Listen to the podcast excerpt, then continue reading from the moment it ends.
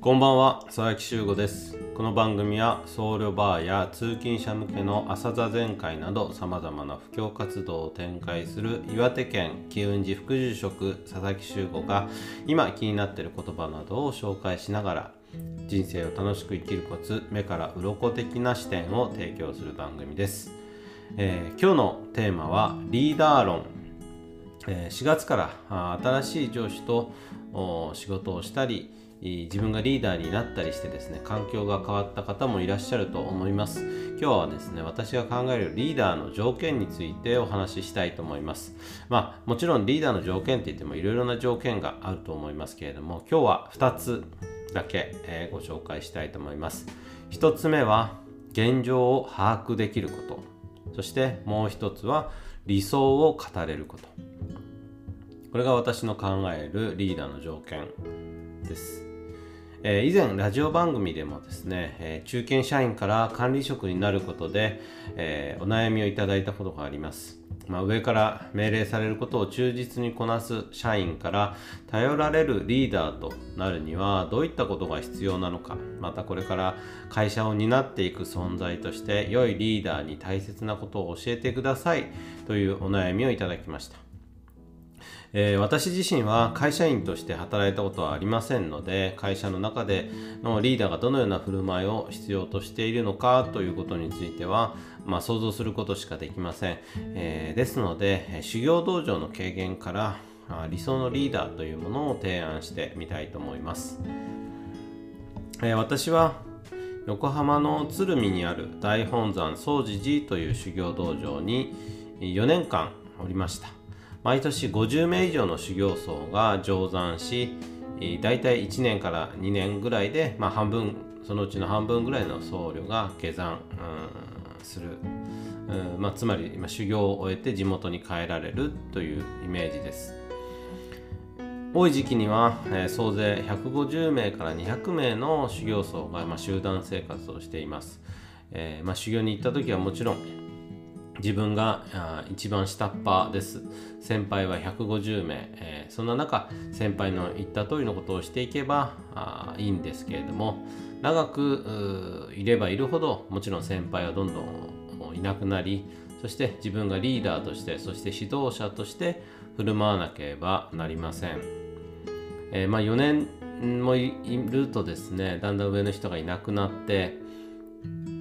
上は10名下は150名みたいなあイメージにになります、まあ、その中で、え自分なりのリーダー像などが、まあ、形成されていくと思います、えー、まあ、修行時代にお会いしたリーダーはたくさん、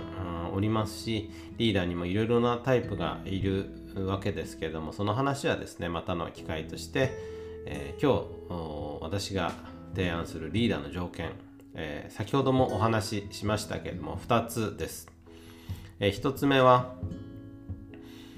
えー、現状を把握できること。もう1つは理想を語れること、えー、1つ目の現状を把握できることについてですけれどもまあ、今はねインターネットなどの情報通信の発展そしてま SNS などで、え情報収集などを通して、ま、世界中の情報がリアルタイムで手に入る状態です。もちろんそれは良い面もありますけれども注意しないといけないこともあります。その一つがあ、まあ、ネットメディアっていうのは見たいものだけを見るという傾向が強いメディアだということです。例えば Twitter え基本的には自分がフォローした人の投稿を見ることになります。もちろん自分がフォローした人がリツイートした投稿も見ることがありますけれども基本的には自分が好意を持っている。えー、持ってフォローしている人なので、まあ、その情報というのは大抵自分の見たいものになります。そんな投稿がですねリアルリアルタイムで次々と表示されるツイッターっていうのは、まあ、まるでですね世界中の情報が全てそのスペースに表示されているように錯覚します。でも実際は自分が見たいものだけが並ぶツイッターというスペースなだけで、えー、そこを誤解しないようにしなくちゃいけませんこれが本当にそのネットメディアの怖いところですえー、見たいものだけを見るという生活は情報もどうしても偏りがちになってしまいますし例えばその情報で、えー、部下に指示をしたり強要してしまうようなことになってしまうのは大変怖いことですね。えー、まあ、世界は複雑で選択肢にあふれているっていうことを忘れないようにしなくちゃいけません。そんな現状を把握しつつ指示の出せるリーダーというものに私は魅力を感じています。そしてリーダーの条件2つ目は理想を語るということですつまりビジョンが大切ということです、えー、ま、会社というのは時代に合わせてサービスというものはどんどん変えていく必要があります提供するサービスを変えるしかし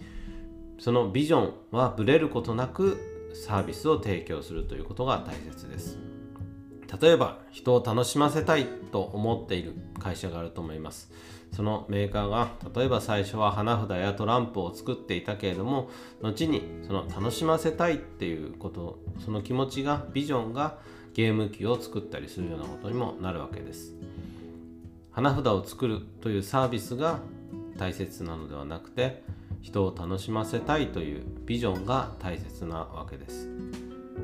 他にも例えば持続か持続可能な環境を目指していきたいという会社が最初はソーラーパネルや電気自動車などを開発していたかもしれないですけれどもその後に宇宙開発や蓄電池の研究などを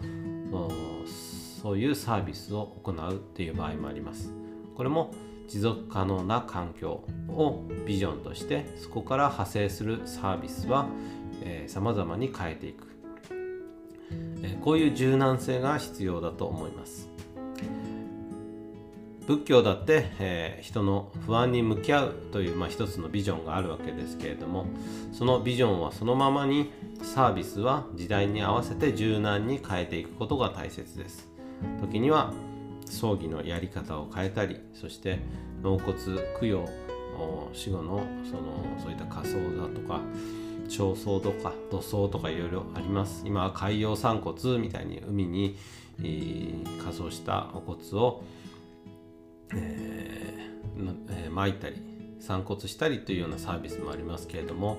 それもビジョンはそのままにサービスは時代に合わせて柔軟に変えていくということだと思います。そういった柔軟性があるからこそ仏教というのは2500年続いているのだと思っています、はい。